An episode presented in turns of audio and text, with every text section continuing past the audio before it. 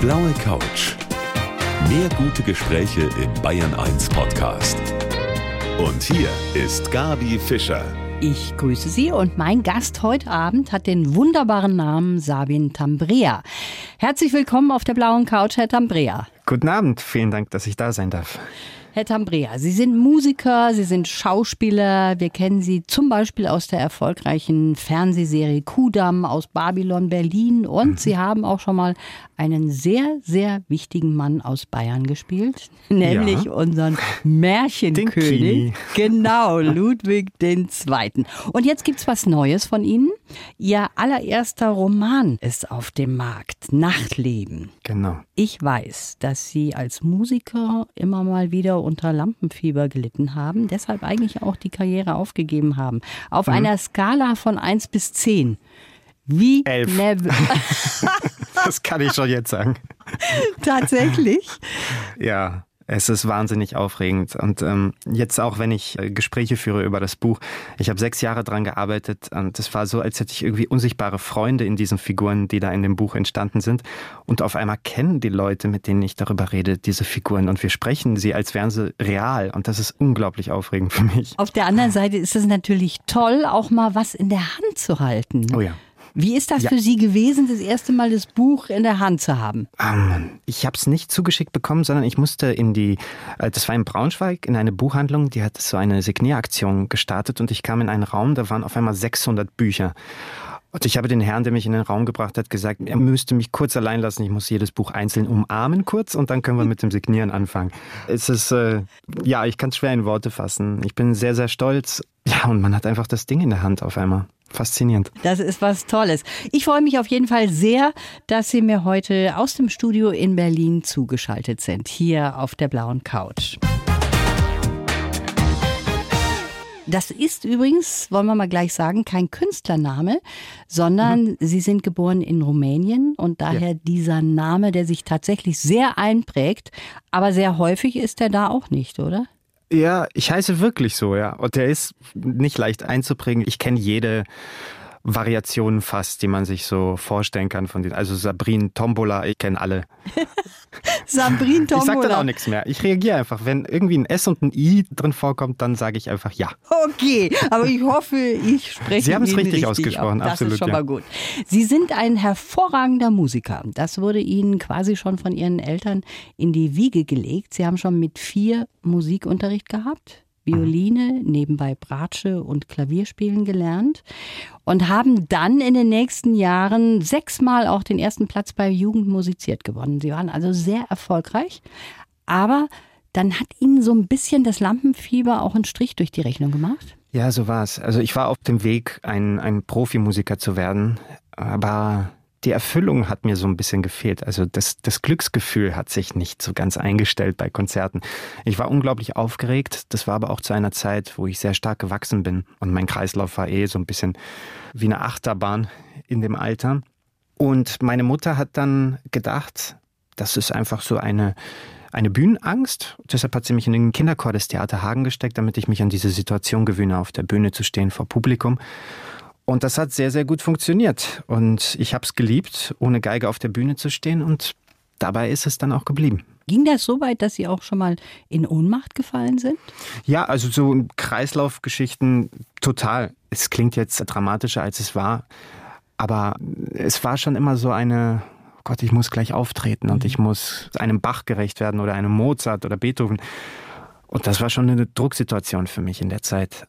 Und vor allem auch, wenn man so eine Geige in der Hand hat, dann kommt es ja auf Millimeter an, ob der Finger perfekt sitzt oder nicht. Und wenn du daneben haust, dann hast du nicht genug geübt. Und mhm. das war einfach für mich so eine Unsicherheit, sich auf die Reflexe in den Händen zu verlassen, wo ich doch autonom auf der Bühne stehen könnte und das war dann das, was mir die Angst genommen hat später. Dann haben Sie sich eben fürs Schauspiel entschieden, mit 18 sozusagen die Musik an den Nagel gehängt. Sie sind mhm. dann an die Hochschule für Schauspielkunst in Berlin, haben das von der Pike an gelernt.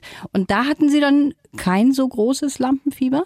Nee, Gar nicht. Es sei denn, die Dozenten oder Dozentinnen haben verlangt, dass ich Geige auf der Bühne spiele. Dann war ich sofort wieder acht Jahre alt. Aber sonst habe ich mich sehr souverän und wohl gefühlt auf der Bühne.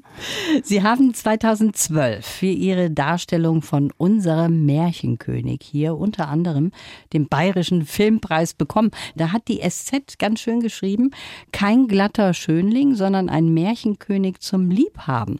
Sie haben für diese Rolle reiten gelernt, haben sich Locken machen müssen und, was mich wirklich gewundert hat, sie haben auf hm. Plateauschuhen spielen müssen, obwohl sie ja doch schon so ein Riese sind. Sie sind ja 1,93, ja. ne? Genau. Ja, das war der Wunsch des Regieepaars, dass der Ludwig wirklich deutlich größer ist als alle anderen und dass man, wenn man schon so eine Eigenschaft hat, diese noch überhöht. Und das ist ja eine Eigenschaft, die dem Kini durchaus zu eigen war, etwas vergrößert zu sehen und darzustellen und äh, es einfach größer als das Leben mhm. aussehen zu lassen. Und da haben Sie mal festgestellt, wie das ist für uns Frauen, wenn wir in unseren High Heels und Plateauschuhen unterwegs sind. Oh, die Erfahrung habe ich öfter gemacht. Ich habe viele transsexuelle Rollen gespielt oder Drags. Ich habe Stöckelschuhe sehr oft getragen und sobald ich eine Frau in Stöckelschuhen sehe, sage ich, bitte zieh das aus. Das darf nicht sein, dass man das in Kauf nimmt. Jeder wie er will und so aber nicht länger als nötig in diesen Dingern da. Ja, verweilen. ist nicht so leicht, aber man gewöhnt sich dran. Was ich sehr bedauert habe, Herr Tambrea, dass oh, oh. Sie in der Kudamm-Staffel zum Schluss ins Wasser gegangen sind. Ja, ich auch. Das war aber wirklich eine beeindruckende Szene, das muss man sagen. Ja, das war's, aber ich hätte gern darauf verzichtet. Wie oft mussten Sie denn da rein und raus aus dem Wasser? Ach, das war gar nicht so oft, weil Dreharbeiten sind ja extrem effizient gestaltet und man kann sich diesen Luxus gar nicht so oft erlauben, eine Szene zu wiederholen. Zumal man dann irgendwie die Haare trocknen müsste und das Kostüm und so alles. Also wir waren, glaube ich, vier Stunden auf hoher See und haben das da gedreht. Mhm. Und dann war es im Kasten und es war nicht mehr zu verhindern, dass es dann auch gesendet wird. Ja, sehr schade, muss ich sagen, dass Sie da raus sind. Aber das ist schon schön gewesen, ne? mit so einem festen Team zusammenzuarbeiten das war bei so einer Staffel? Wirklich traumhaft. Ich habe ja sehr lange Zeit am Berliner Ensemble gespielt. Und dieser Ensemble-Gedanke war das, was mir sehr viel Kraft gegeben hat, wenn man irgendwie die Hoffnung hat, dass es lange geht und dass es einen lange begleitet im Leben. Weil Dreharbeiten kommen und gehen und das Produkt wird gesendet und dann war es das eigentlich. Und gerade bei Kudam hatten wir so eine schöne Familie, die so toll gewirkt hat auf dem Bildschirm einerseits, aber auch privat sich gut verstanden hat. Und ich habe überall gesagt, ich hatte die Hoffnung, dass ich noch als 80-Jähriger irgendwie im Rollstuhl durchs Bild ruckel auf dem Kudamm. Aber die Autorinnen und Autoren hatten eine andere Vorstellung von dieser Figur. Haben sich anders entschieden. Sehr schade. Sechs Jahre hat er an dem Buch Nachtleben geschrieben. Mein Gast heute, der Schauspieler Sabin Tambrea. Frisch auf dem Markt, Herr Tambrea. Ja. Sie haben mir verraten, Sie haben jeden Satz quasi 20 Mal hin und her gedreht, ja. weil Sie ein Perfektionist sind? Weil Oh, das ist. Wie beantworte ich das? Nein, ich arbeite so gerne so lange daran, bis die Wirkung oder das Gefühl entsteht, dass ich mir in meinem Herzen und in meinem Kopf vorstelle. Und vorher bin ich einfach nicht zufrieden. Und sechs Jahre ist sehr viel Zeit für wenig Seiten, weil das Buch hat nur 173 Seiten. Deshalb hatte jeder Satz genügend Gelegenheit, um nochmal durchdacht und äh, verändert zu werden, bis das Puzzle so zusammenpasst, wie ich es mir vorgestellt habe. Das ist eine Geschichte über die Liebe und wie mhm. Sie sagen, über die Erkenntnis, wie schön der Alltag sein kann, solange es noch nicht zu spät ist. Ich finde das schön ausgedrückt. Das Urteil von Katharina Thalbach zum Beispiel, mhm. darüber ein Buch zum dreimal lesen. Ich finde, das ist die höchste Kategorie, die man da vergeben kann, weil ich das ganz, ganz selten mache, Bücher mehrfach lesen. Also das ist ein Riesenlob, oder? Absolut. Ähm, ich habe mich sehr gefreut. Also Katja und ich haben schon oft zusammengearbeitet und sie hat die Königsmama bei Ludwig gespielt und sie hat so eine Ehrenmentorenschaft für mich in meinem Leben. Und dass sie das Buch gelesen hat und diese Aussage getroffen hat, hat mich sehr gefreut, denn äh, mir war es wichtig, nicht unbedingt alles auf den ersten Blick klar entstehen zu lassen in diesem Buch, sondern auch, dass man neugierig vielleicht nochmal zurückgeht oder das Buch nochmal liest und dann entdeckt, dass es voller Querverweise ist. Und dass Spiegelszenen daran sind, die, die wiederkehren Und das war einfach das schönste Kompliment. Auch wenn man es auch negativ verstehen kann, weil ich habe es dreimal lesen müssen, bis ich es verstanden habe. So kann man es auch sehen, aber ich habe mich für die positive Seite entschieden Hätte und bin ich sehr auch. froh. Ja, Ja. das klingt doch schön. Wir kommen jetzt zu unserem Lebenslauf von uns für unsere Ja. Gäste geschrieben, wenn Sie den mal bitte vorlesen. Sehr gerne. Mein Name ist Sabine Tambrea und ich lasse mich nicht in eine bestimmte Schublade stecken. Geboren bin ich in Rumänien. Durch eine mutige Entscheidung von meinem Vater bin ich mit drei Jahren nach Deutschland gekommen. Schon sehr früh habe ich Geige gelernt und bin auf Bühnen in ganz Deutschland aufgetreten. Mit 18 habe ich die Musik an den Nagel gehängt und mich für das Schauspiel entschieden. Vielfalt ist mir in der Auswahl meiner Rollen wichtig. Von Rübezahl bis zu König Ludwig II. Ich bin sehr froh, dass ich eine große Bandbreite meines Könnens zeigen darf. Besonders schön ist es, dass ich durch meinen wunderbaren Beruf die große Liebe meines Lebens kennengelernt habe. Nun habe ich ein neues Kapitel aufgeschlagen. Ich habe einen Roman geschrieben und bin gespannt und sehr aufgeregt, wie mein Erstlingswerk bei den Lesern ankommt. Also, was man merkt, der Mann ist auch professioneller Vorleser. Das haben Sie jetzt sehr schön gelesen. Ein bisschen Schnappatmung hatte ich. Nein, Sie haben das wunderbar vorgelesen. Und sind Sie auch einverstanden mit den Punkten, die da drin stehen? Ob ich es genauso formuliert hätte, ist eine andere Frage, aber ich bin einverstanden, weil es, sachlich stimmt es ja. Ihre Geschichte ist auf jeden Fall sehr spannend. Sie sind in Rumänien geboren, darüber haben wir eben schon gesprochen. Ihre Eltern sind beide Orchestermusiker. Ihr Vater ist dann bei einem Auftritt im Westen geblieben. Zunächst einmal in Paris, da waren sie noch ganz klein und er hat es dann geschafft, sie ihre Schwester und auch ihre Mutter nachzuholen nach Deutschland. Erst nach Mal, dann nach Hagen. Und sie sagen, das war das Heldenhafteste, was er tun konnte. Dafür sind Absolut. sie ihm total dankbar. Total ist untertrieben. Alles, was ich jetzt erleben darf, habe ich ihm zu verdanken und dieser einen Entscheidung. Und das ist eine Aneinanderreihung von, von mutigen Entscheidungen und ja auch Dingen, die man. Also er hatte die Chance, es gab eine Konzertreise, die war in Österreich und mein Vater ist da abgesprungen und hatte die Wahl, entweder nach Frankreich zu gehen oder nach Deutschland. Und er hat sich für Deutschland entschieden. Und allein dieser Moment, hätte er sich für Frankreich entschieden, hätte ich ein komplett anderes Leben. Und da bin ich ihm unglaublich dankbar, dass es, er sich für Deutschland entschieden hat, denn ich habe hier einfach meinen kompletten weiteren Weg erleben dürfen. Ich habe meine Frau kennenlernen dürfen. Ich habe als Kind, das aus Rumänien gekommen ist, in NRW zur Schule gehen dürfen, habe in Berlin studiert, habe in Bayern einen König spielen dürfen. Also das ist einfach so reich, dass ich da total dankbar bin. Das haben Sie jetzt sehr schön gesagt. Sie können sich natürlich nicht mehr an die Zeit in Rumänien erinnern. Ihr Opa, der hat da drei Jahre im Gefängnis gesessen. Weil er was genau gemacht hat? Das war vor Ceausescu, das war im kommunistischen Regime, war im Gefängnis. Er hat nichts gemacht. So kann man es zusammenfassen. Die Hintergrundgeschichte ist, ein alter Schulfreund hat bei ihm geklingelt und hat gefragt, ob er eine Nacht bei ihm übernachten darf. Selbstverständlich hat er ihn hereingelassen und am nächsten Tag wurde mein Opa abgeholt, weil der alte Freund ein politisch Gesuchter war. Und mein Opa hat dafür drei Jahre im Gefängnis im Steinbruch arbeiten dürfen. Genauso seine Mutter, die auch, also meine Urgroßmutter, die auch in der Wohnung war zu dem Zeitpunkt. Das ist die Geschichte. Und da hat mein Opa unglaublich gelitten. Und bis ins hohe Alter, ich erinnere mich noch als kleiner Junge, wie, wie er nicht über diese Zeit reden konnte oder nicht reden wollte. Was er da alles erlebt hat. Ja. Hm. Wie empfinden Sie das eigentlich, wenn bei uns hier in Deutschland Menschen auf die Straße gehen, weil sie angeblich hier in einer schrecklichen Diktatur leben? Ich muss äh, sehr diplomatisch antworten und ruhig bleiben. Ähm, ich kenne aus Geschichten aus meiner Familie, mh, was es bedeutet, in einer Diktatur zu leben. Und ich möchte dazu nur sagen, das hat damit nichts zu tun. Sie haben immer noch eine tiefe emotionale Bindung zu Rumänien. Ja. Wie oft kommen Sie da hin und wen treffen Sie da?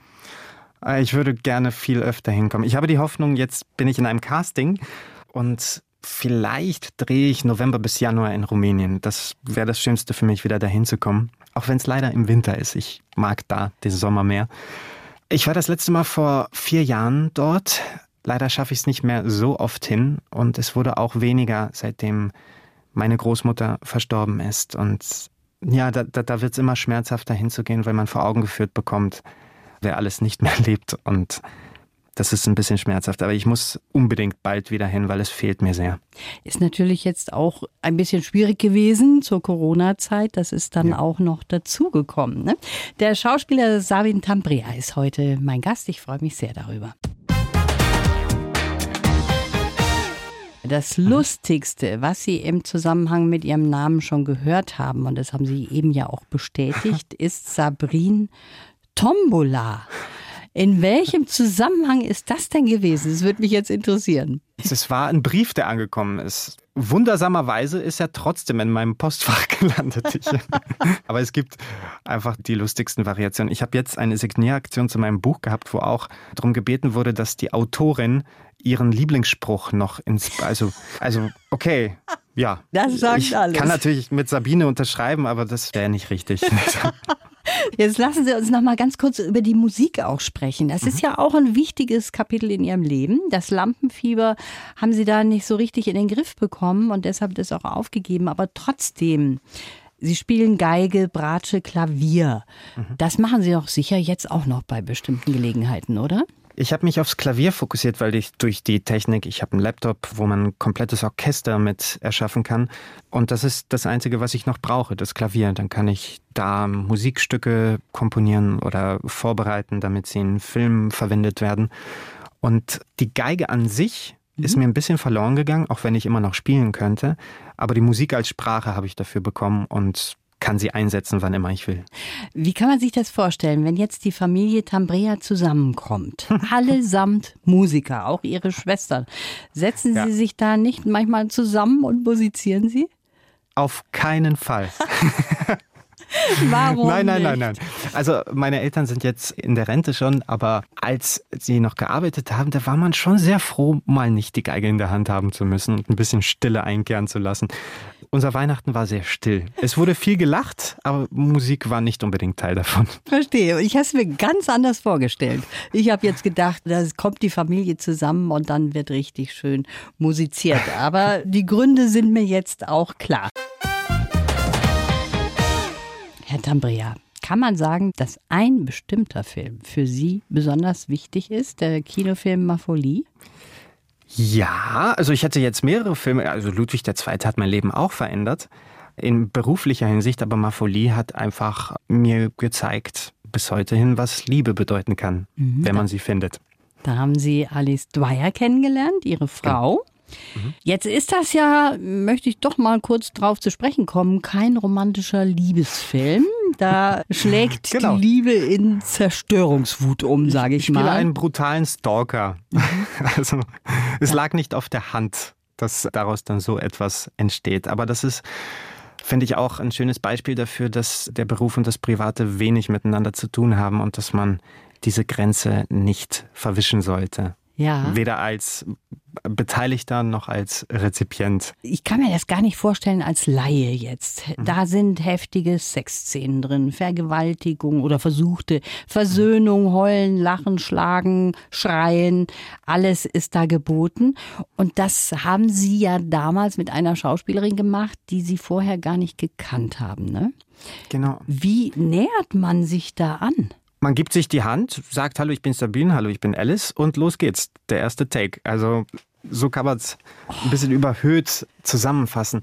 Aber das klingt jetzt extrem, aber das ist bei allen Dreharbeiten eigentlich immer gleich. Man hat wenig Zeit, man kommt ans Set und muss drehen. Beispielsweise, nur um zu zeigen, dass es jetzt nicht so eine außergewöhnliche Situation war, bei Kudam war die allererste Szene, die ich gedreht habe, die Vergewaltigung von Joachim an Monika. Mhm.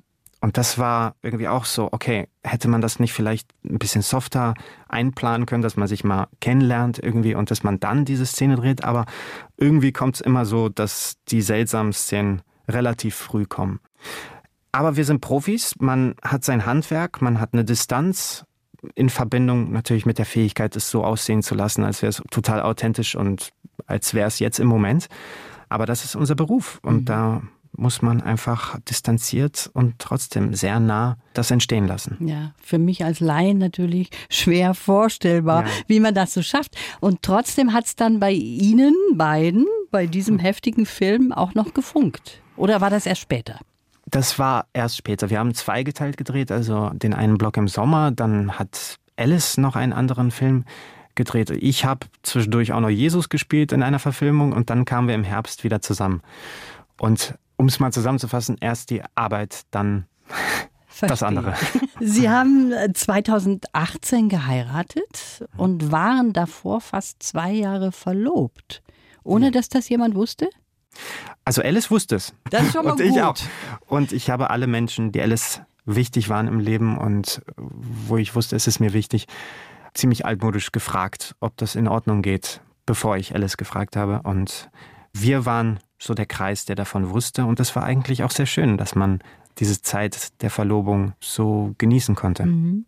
Verlobung, Hochzeit, viele verzichten ja neuerdings auch darauf, aber das hat für Sie schon auch eine große Bedeutung. Ich bin toleranter Atheist, so würde ich mich mhm. bezeichnen. Und wenn wir jetzt auf die Religion kommen, sie hat ja den Anspruch, irgendwie die wahre Bedeutung von Liebe zu kennen und auch zu predigen. Und selbst in der Ehe gibt es ja diese Beschränkung, bis dass der Tod euch scheidet. Das ist für mich eine Beschränkung, die meinem Ideal der absoluten Liebe nicht wirklich gerecht wird. Und das ist auch ein Grund, warum ich dieses Buch geschrieben habe. Aber für den Fall, dass es einen Gott gibt oder irgendwas, warum soll ich die Ehe nicht auch noch mitnehmen, so als Sicherheit, dass, dass mein Wort auch in, in dieser Richtung geht? Entschuldigung, auf diese Frage war ich nicht gefasst. Ich versuche gerade irgendwie Nein. eine Antwort äh, zu entdecken, die ich sagen könnte. Nein, aber Nein, das haben Sie jetzt schön beschrieben. Es war einfach so der Wunsch mit der Familie und warum nicht auch mit der Tradition, die mit einer Eheschließungszeremonie, die aber nicht in der Kirche war, mhm. eingeht. Warum nicht? Warum? Das war einfach schön, diesen Moment zu erleben. Sie haben gerade schon Ihr Buch nochmal erwähnt, da geht es ja auch um eine Liebesgeschichte, an dem Sie jetzt so lange gearbeitet haben. Ihre Frau, hat die im Vorfeld auch immer wieder mal Tipps gegeben? Ich habe sie eingefordert. Aha. Aber Sie können sich vorstellen, wenn jemand, der einem wichtig ist, etwas macht oder schreibt oder komponiert, dann gibt es eine, eine gewisse Schamgrenze, sich damit zu befassen, weil man eine totale Angst hat, dass man damit nichts anfangen kann oder dass man es schlecht findet. Und was dann? Wie, wie vermittelt man das? Und Alice war da sehr zurückhaltend und hat mich machen lassen. Ich habe es irgendwann eingefordert, so, ich brauche deine Hilfe, weil ich komplett den Überblick verloren habe, ob es gut werden könnte oder ob ich darin etwas sehe, was niemand sonst erkennen kann. Und da hat sie mir einen fantastischen Kompass geboten, und mir sehr geholfen, möglichst objektiv drauf zu schauen, obwohl ich ja eine Subjektivität, um darin zu schauen, das ist ja ist ja meins, da, da ist es sehr schwer, objektiv drauf zu schauen. Aber mhm. sie hat mir dazu geholfen, zumindest im Ansatz es zu versuchen. Das klingt sehr schön. Irgendwann hat mein Gast, der Schauspieler Sabin Tambrea, mal gesagt, für mich ist es immer so ein bitterer Moment, wenn ich was erreicht habe, weil dann der Traum nicht mehr vorhanden ist. Geht es Ihnen jetzt bei der Veröffentlichung von Ihrem Buch auch so, dass der Traum nicht mehr vorhanden ist? Der Traum ist noch vorhanden, weil es gibt ja noch das Drehbuch. Und das, damit kann ja auch noch was passieren. Aber nee, das war so ein Satz, den habe ich gesagt, das war, glaube ich, nach Ludwig II. Und ich kann wirklich sagen, ich kam von der Schauspielschule und das war das Größte, was ich erlebt habe zu dem Zeitpunkt, diese Dreharbeiten.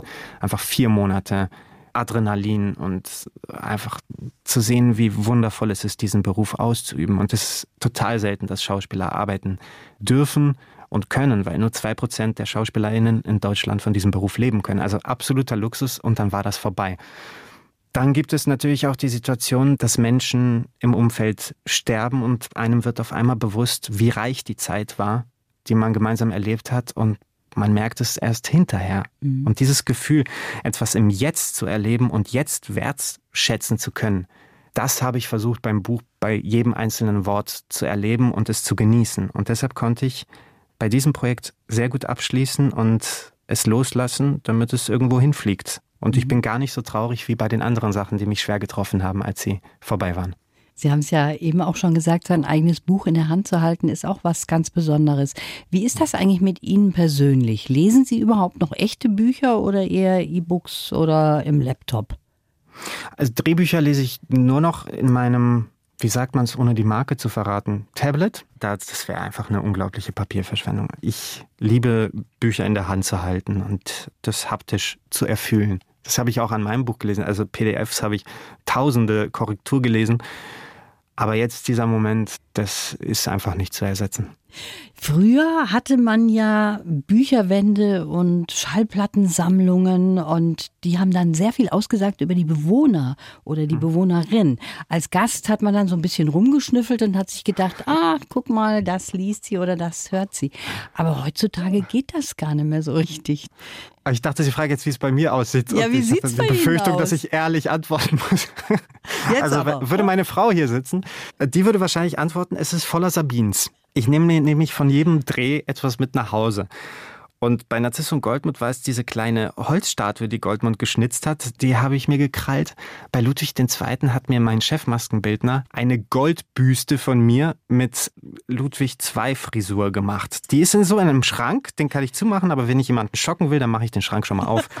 Also es gibt, es gibt viel von mir in der Wohnung, was man aber abdecken kann. Aber haben Sie eine Bücherwand auch? Ja, eine Bücherwand, eine DVD-Wand, obwohl das auch, da, da kommt jetzt irgendwie nichts mehr dazu, weil die DVDs, das ist auch irgendwie vorbei. Ja, das Zeit. ist wie bei mir mit den Schallplatten. So ist ja, aber das. Schallplatten kommen wieder. Der, Ja. Das Regal wächst weiter bei uns. Deshalb habe ich sie auch noch nicht weggeworfen. Sehr gut. Auf dem Umschlag von Ihrem Buch von Nachtleben, Mhm. da läuft eine Katze über den Schriftzug. Ist Mhm. das Judas, der auch mitspielt in der Story? Ja, in meiner Vorstellung ist das Judas, aber vielleicht nicht nur Judas. Es gibt verschiedene Interpretationsmöglichkeiten. Sie selber, Sie haben ja mit Ihrer Frau auch zwei Katzen in Berlin. Mhm. Sehen die Sie als Dosenöffner oder sind Sie tatsächlich gleichberechtigt mit den Katzen? Natürlich Dosenöffner und Kloputzer. also ich werde halt genommen, wenn ich gebraucht werde, so fünf Minuten am Tag zum Kuscheln. Und neuerdings ist die kleine, die jüngere Katze sehr, sehr musikalisch. Sie veranstaltet um 5.30 Uhr gerne mal so ein kleines Konzertchen im Flur. Warum auch immer, ich, ich verstehe es nicht. Das ist so eine Phase. Vielleicht geht sie wieder weg. Ich hoffe, man muss sich aufs äh, Schlimmste gefasst machen. So ist das bei Katzen. Ja, da ist man nicht die Hauptperson. Das Aber sind das ist auch wundervoll. Man, man, man weiß ja, was man sich ins Haus holt, wenn man sich eine Katze holt. Da ist man ja wirklich nur untertan. Was haben Sie ansonsten für Pläne jetzt in nächster Zeit? Auch mal wieder Schauspieler? Ja, da gibt es so ein Casting für nächstes Jahr. Das darf ich vielleicht sogar sagen. Ja, Sie dürfen alles sagen. Ähm, nee, die, der Medienboard hat nämlich letzte Woche die Pressemitteilung rausgegeben über eine Förderung, wo ich und Henriette Confurius als Cast drin stehen für das Projekt Die Herrlichkeit des Lebens von Michael Kumpfmüller. Das ist ein Roman, der handelt von Franz Kafka und Dora Diamant. Das ist das Projekt, das für nächstes Jahr ansteht. Herr Tamria, ich wünsche Ihnen alles Gute, vor allen Dingen auch viel Erfolg mit Ihrem Buch, was eben heute auf den Markt gekommen ist. Schönen Ich Dank danke für Ihnen das für das Gespräch. Tschüss.